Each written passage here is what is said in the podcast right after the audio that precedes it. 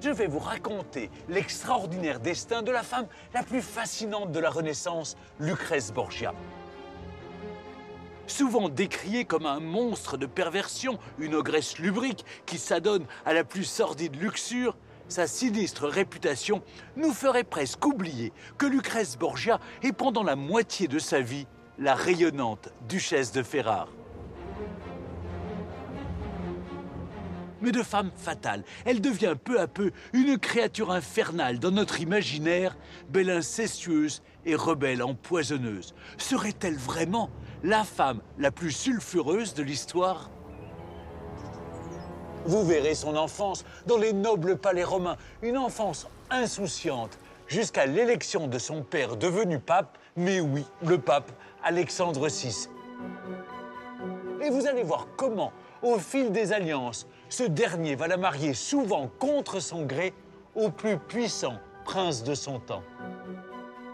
Si Lucrèce est calomniée de son vivant, les cabales qui l'entourent s'enflamment aussi au XIXe siècle, sous la plume des grands auteurs romantiques, tous fascinés par cette héroïne en rouge et noir, à commencer par leur chef de file, Victor Hugo, qui signe en 1833 la pièce Lucrèce Borgia, un mélodrame accueilli triomphalement dès sa première représentation.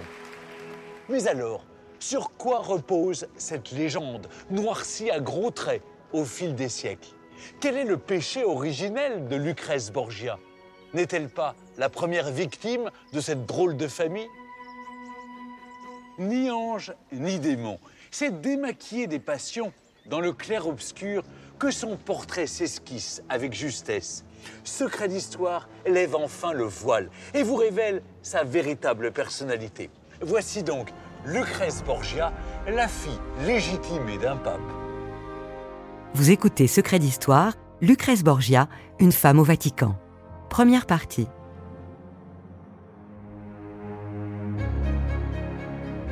« 11 août 1492 tandis que Christophe Colomb navigue vers une terre inconnue, un vent nouveau souffle déjà sur toute la chrétienté. Rodrigo Borgia devient le chef suprême de l'Église catholique sous le nom d'Alexandre VI. Le monde découvre alors une famille hors du commun. Et tous les regards se tournent vers une magnifique jeune femme, Lucrèce, la fille du nouveau pape. Elle voit son père qui a 60 ans à l'époque, et gros, c'est une espèce de tour. Et on va lui mettre sur la tête la tiare à sept rangs. Lucrèce voit son père devenir vicaire du Christ et tout à coup devenir quelqu'un d'extrêmement important. Et elle est totalement subjuguée. elle se dit, c'est le premier après Dieu. C'est lui qui commande à tous les rois de la terre. C'est son père. Vous vous rendez compte pour une fille ce que ça peut provoquer C'est aussi la promesse d'opportunités prodigieuses pour Lucrèce, ainsi que pour ses frères aînés, Juan et César, un trio de fortes personnalités. Il y a incontestablement une certaine rivalité entre les deux frères aînés de Lucrèce, euh, César et Juan. César, on peut dire, c'est lui le chef. La fierté, l'orgueil des Borgia y est très imprégné de cela. C'est un homme de guerre et il va être le bras armé de son père. Juan, ce sera un homme à femme, comme son père, plus que son père encore. Il était sans doute le favori de Rodrigo. Se faire une place au milieu de tous ces hommes de la famille a dû être quelque chose de difficile pour Lucrezia. Entre les mains de son père cerné d'ennemis, Lucrèce se révèle un précieux atout pour asseoir son pouvoir politique. C'est elle sur qui le pape, en tant que prince de la Renaissance, compte pour fonder des alliances. Son père va en fait s'en servir à des fins diplomatiques. Alexandre VI, maître de Rome, fait aménager au sein même du Vatican six pièces réparties entre une aile du vieux palais apostolique et la tour Borgia. Pour la première fois, un pape entend vivre ici, en famille.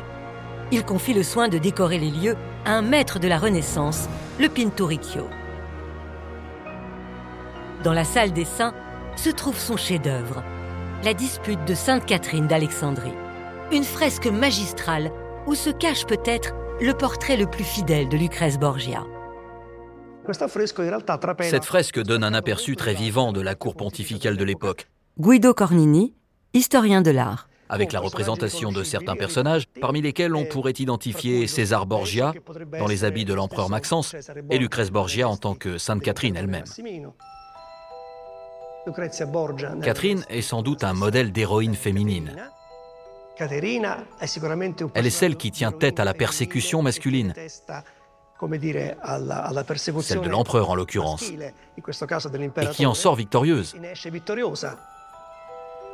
Autre trésor des appartements Borgia, la salle des mystères de la foi, où le pape Alexandre VI s'est fait représenter dans l'une des lunettes consacrées à la résurrection du Christ.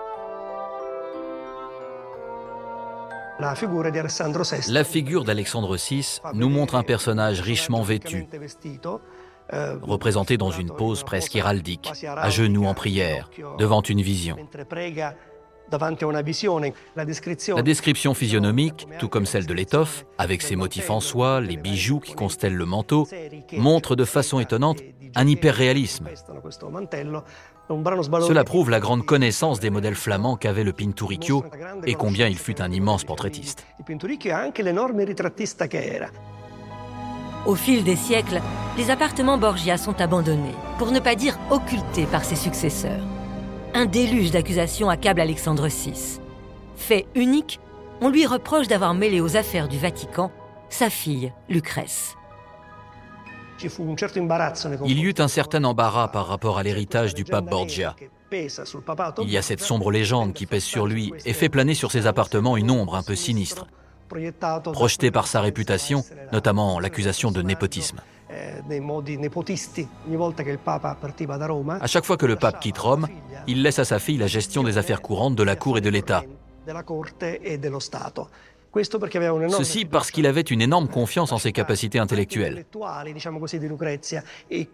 Lucrèce était dotée d'une extraordinaire sagacité politique, outre sa grande beauté dont pourrait témoigner la fresque du Pinturicchio.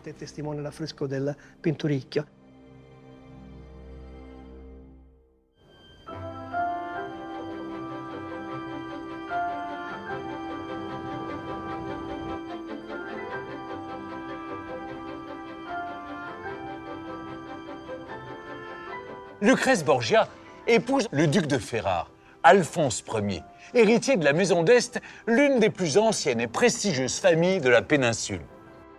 Lorsqu'en 1502, elle fait une entrée triomphale dans la ville en tant que duchesse de Ferrare, Lucrèce Borgia est déjà un objet de curiosité, pour ne pas dire de fascination. Sa réputation la précède et les Ferrarais sont éblouis par cette fille du pape qui alimente tant de rumeurs.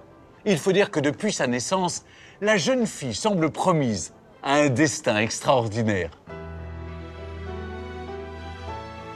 Pour comprendre la singularité de Lucrèce Borgia, il faut d'abord s'intéresser à ses parents. Lucrèce est la fille d'un homme d'église, le cardinal Rodrigo Borgia, personnage qui s'est taillé une solide réputation à Rome. C'est une force de la nature, un homme qui a un charme euh, réel euh, Guy Letiec, historien. qu'il exerce euh, sur euh, les entourages euh, féminins. Il aimait les femmes. Il aimait les femmes. D'après les portraits euh, que l'on a de lui jeune, il était très beau. Père Michel Viau. Par conséquent, euh, il a pris l'habitude d'être un coureur de jupons. À Rome, il est la coqueluche. Les femmes sont toutes amoureuses de lui parce qu'il savait parler, il avait une voix chaude, il était extrêmement cultivé. Geneviève Chauvel, écrivaine. Et on disait que c'était l'uomo il più carnale de la, de la ville, l'homme le plus charnel. Ça paraît dingue que les religieux entretiennent euh, des relations euh, avec des courtisanes ou qu'ils aient des maîtresses officielles. Federica Frutero, historienne de l'art. Et pourtant, c'est bien ce qui se passait. Il est admis que des cardinaux puissent avoir des enfants. C'était pas des bâtards qu'on cachait et qui étaient honteux. Ils avaient leur place dans la société, ils avaient leur maison, les honneurs, euh, leur fortune et tout cela. Alors je dis pas que c'est bien. Je dis pas que c'est bien. Euh, c'est même une, c'est même une mauvaise chose. Mais il faudrait pas faire de Borgia un cas à part au milieu des autres cardinaux. Rodrigo Borgia s'impose comme une figure politique de premier plan. Vice-chancelier du Vatican, ce qui en fait le deuxième personnage de l'Église après le pape, il travaille dans le quartier de Campo dei Fiori. À deux pas de la taverne tenue par une certaine Vanozza Catanei, une belle patricienne issue de la petite noblesse de Mantoue. Il se trouve que Vanozza Catanei habitait la place où la vice-chancellerie détenue par euh, Rodrigue Borgia se trouvait. Et cette proximité de voisinage très grande a, je dirais presque statistiquement, inévitablement conduit Vanozza Catanei sur le chemin de Rodrigue Borgia. Il voit cette femme qui est comme toutes ces statues antiques, les Junons, les Vénus, tout ça. Elle est belle, elle est charnelle, elle est séduisante, et puis elle est lettrée. La relation entre Vanozza et Rodrigo est fructueuse. Après la naissance des deux aînés, César et Juan, vient Lucrèce. Seule fille de la fratrie, elle est particulièrement choyée par ses parents. Lucrèce, c'est la petite poupée. Elle est ravissante. Elle a des cheveux blonds dorés qui lui font une espèce de cape d'or autour des épaules. Elle a des yeux bleus mais très clairs, presque des yeux d'opale. Elle est très fine, très hum, charmeuse, très gracieuse. C'est un personnage euh, enjoué, une fille assez obéissante, manifestement, euh, spirituelle dans ses réponses à son, à son père. Son père lui offrait tout ce qu'elle voulait car c'était la seule fille, sa fille unique. Il la trouvait magnifique et il voulait tout ce qu'il y avait de plus beau pour elle. Le patriarche sait que sa fille peut être un formidable atout politique dans les années à venir. Il veille donc de très près à son éducation. Elle a eu les meilleurs maîtres en latin, Pompognoletto notamment, qui est professeur de latin à l'université, quelques rudiments de grec, elle parle l'italien, l'espagnol. Elle avait son maître de musique, son maître de danse. Elle lisait beaucoup, elle aimait le théâtre, particulièrement les comédies de Plaute. C'est une éducation telle que pouvaient les recevoir les filles de la grande aristocratie dans ses cours de la Renaissance. Devenue une demoiselle, Lucrèce doit encore apprivoiser les codes des mondanités romaines. Pour cela, elle fréquente le palais Orsini. Nous voilà dans une petite cour euh, du Palazzo Taverna. Marquise Violante Guerrieri Gonzaga, famille Taverna. Qui, au XVe siècle, était une forteresse de la puissante famille Orsini. Si la demeure a été largement transformée, l'emblème de la famille Orsini, l'ours, témoigne encore de ce prestige passé. À l'époque, habitait ici Lucrezia Borgia et Rodrigo Borgia, qui n'est pas encore pape, confie sa fille Lucrezia à sa cousine Adriana Damila. Adriana Damila avait épousé elle-même un membre de la famille Orsini. Chez les Orsini, Lucrèce fait la connaissance de la belle-fille d'Adriana, Giulia Farnese, qui devient vite sa confidente et amie. Giulia Farnese, quand elle arrive, tout le monde est bouche bée, scotché, on dit aujourd'hui, devant la beauté de cette jeune fille. Lucrèce tombe sous le charme de celle que tout le monde surnomme la Bella. Et elle n'est pas la seule. Rodrigue, en bon père de famille, va fréquemment dans ce palais et il va rencontrer Giulia Farnese, qui est à peu près de l'âge de sa fille, et ça va être le grand amour de la deuxième partie de sa vie. Comme Van Nort avait déjà joué son rôle, bah, il s'entiche euh, de cette jeune fille. C'est, de notre point de vue contemporain, très inconfortable parce que voir tout à coup euh, son amie d'enfance qui devient la maîtresse de son père et surtout qu'il avait déjà presque la soixantaine et elle, elle devait en avoir 15-16. L'écart était immense. Rien que pour ça, c'est quand même très choquant. Pourtant, cette liaison ne semble pas altérer la complicité entre les deux jeunes filles. La vie auprès de Julia est pleine d'enseignements pour Lucrèce. Giulia Farnese va être une grande inspiration pour Lucrezia Borgia. Elle va lui apprendre toutes les manières de s'habiller, de savoir recevoir, d'être une vraie princesse dans l'aristocratie romaine du moment. Et c'est elle qui va apprendre à Lucrèce tous les secrets de beauté, de maquillage, les parfums, et comment éveiller l'érotisme, si vous voulez, de l'homme pour éveiller le désir. Pour mieux comprendre le sang chaud qui coule dans les veines de notre héroïne, il faut aller en Espagne, là où les Borgia sont nés. Et même si elle n'y est jamais allée, Lucrèce va en rêver longtemps comme d'une terre promise. Mais alors comment cette famille espagnole a-t-elle pu placer deux papes à la tête de l'Église romaine?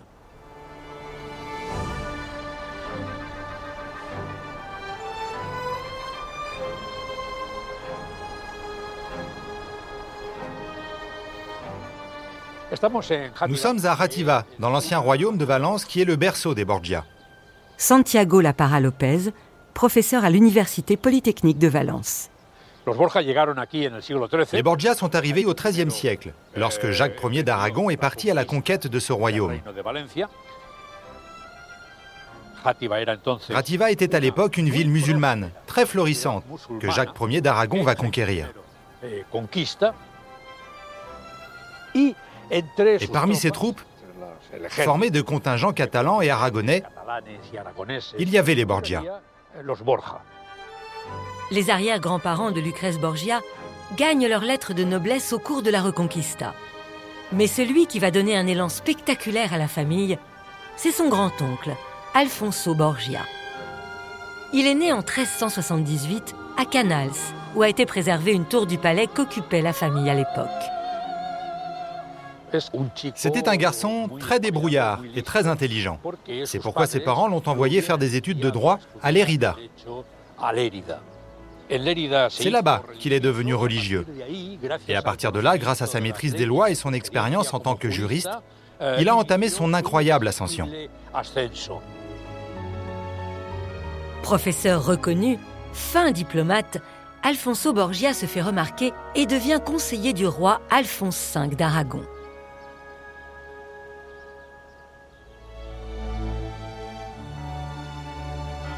En 1429, il accède à la fonction d'évêque de Valence, le premier d'une longue lignée chez les Borgia. Les Borgia ont monopolisé l'évêché de Valence pendant presque un siècle. Le diocèse de Valence a intéressé la famille Borgia seulement parce qu'elle voulait percevoir l'argent qui en découlait, mais ils ne se sont jamais occupés de l'activité pastorale qui est propre à un évêque.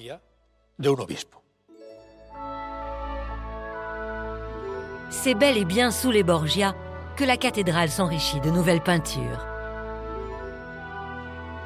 Témoin de ce qu'on va appeler le siècle d'or espagnol, les fresques du plafond de l'abside représentent des anges musiciens. La grande valeur de cette œuvre, outre les caractéristiques techniques et esthétiques, est qu'il s'agit de l'un des tout premiers témoignages de la peinture de la Renaissance en Espagne. À la fin du XVe siècle, c'était toujours la peinture flamande, gothique et traditionnelle qui prévalait. L'arrivée de ces peintres va donc représenter une fenêtre ouverte sur la Renaissance.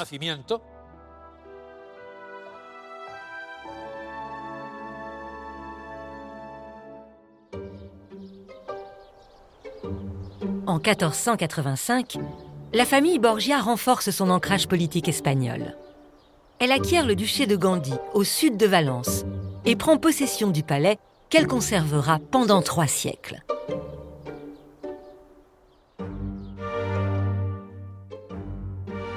Le duché de Gandhi était une zone très éparpillée. Balbina Sendra, palais ducal de Gandia. Il y avait différents hameaux où l'on cultivait la canne à sucre. C'était un territoire très riche et les Borgia y ont vu l'opportunité d'étendre leur pouvoir en Espagne.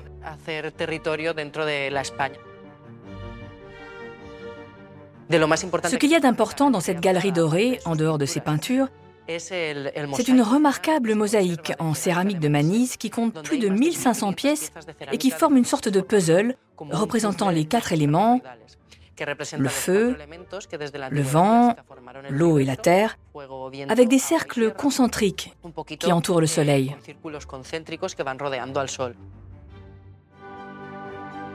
Alfonso Borgia franchit une nouvelle étape lorsque le roi d'Espagne s'empare du royaume de Naples en 1442. Celui-ci emmène dans ses bagages l'habile évêque de Valence. En Italie comme en Espagne, sa progression est fulgurante.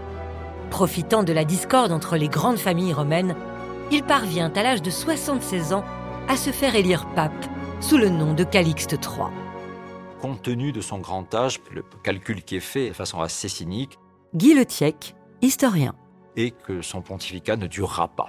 Mais tout se joue euh, pour la famille euh, Borgia lors de ce pontificat. Faire partie d'une famille au sein de laquelle se trouve un pape, c'est évidemment quelque chose d'extraordinaire.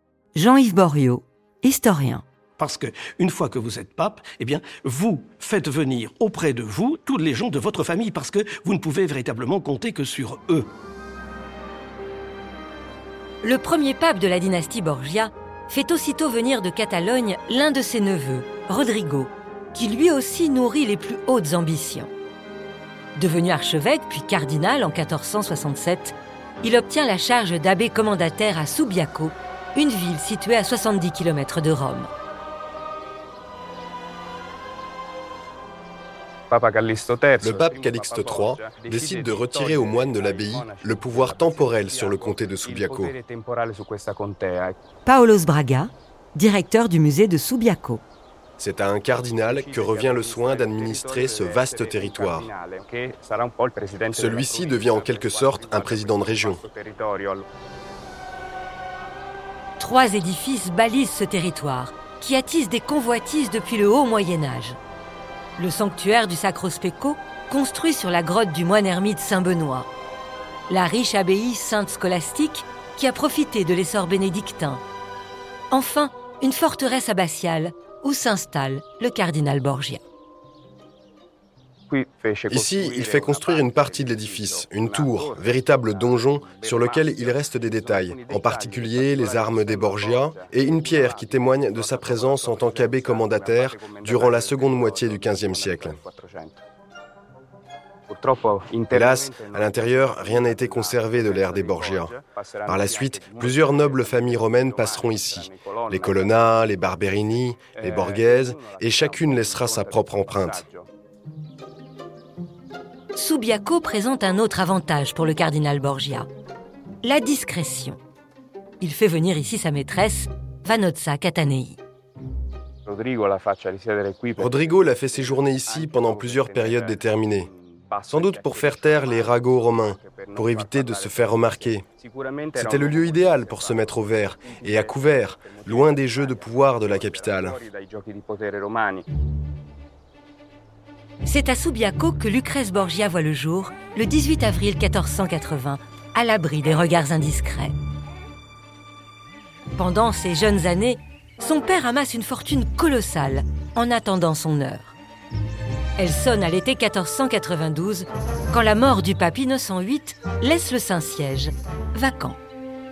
Rodrigue Borgia a bien conscience que c'est l'élection décisive. Pour lui, s'il la manque, il risque de ne jamais être pape. Il y a plusieurs candidats, si bien que l'élection de Rodrigo Borgia n'est absolument pas assurée. Mais il a un pouvoir de négociation euh, extraordinaire par l'étendue de ses revenus. Je dirais c'est le cardinal le plus riche qui entre dans le conclave, et par conséquent, il a autant de monnaie d'échange. Il va pouvoir jouer de cela pour acheter un nombre de voix suffisant pour être élu. Il parvient, après plusieurs tours de scrutin, à faire presque le plein de voix. Il lui manque une voix et il va l'obtenir auprès du plus vieux cardinal, un cardinal vénitien qu'il parvient en fait à convaincre et c'est ainsi qu'il emporte ce dernier scrutin et qu'il est ainsi euh, élu pape.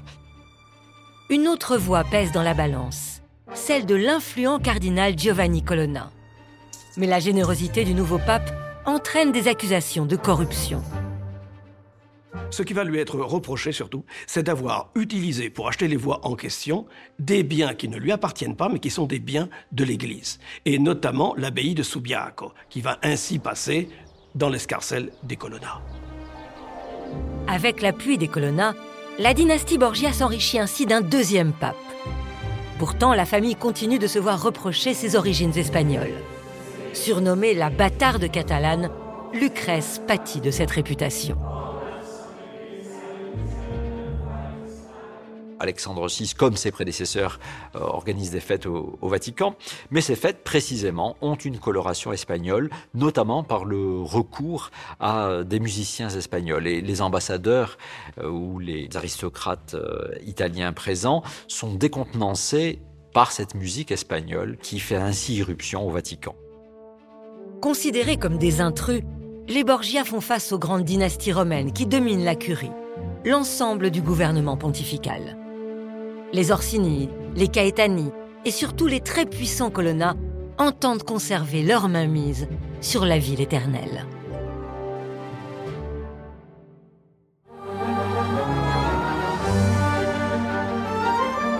Vous venez d'écouter Secret d'Histoire. Si vous avez aimé ce podcast, vous pouvez vous abonner sur votre plateforme de podcast préférée. Secret d'Histoire est un podcast d'Initial Studio adapté de l'émission de télévision éponyme Produite par la Société européenne de production, cet épisode a été écrit et réalisé par Vincent Mottet. Production exécutive du podcast, Initial Studio. Production éditoriale, Sarah Koskiewicz et Mandy Lebourg, assistée de Marie Agassan. Montage, Victor Benamou. Avec la voix d'Isabelle Benadj.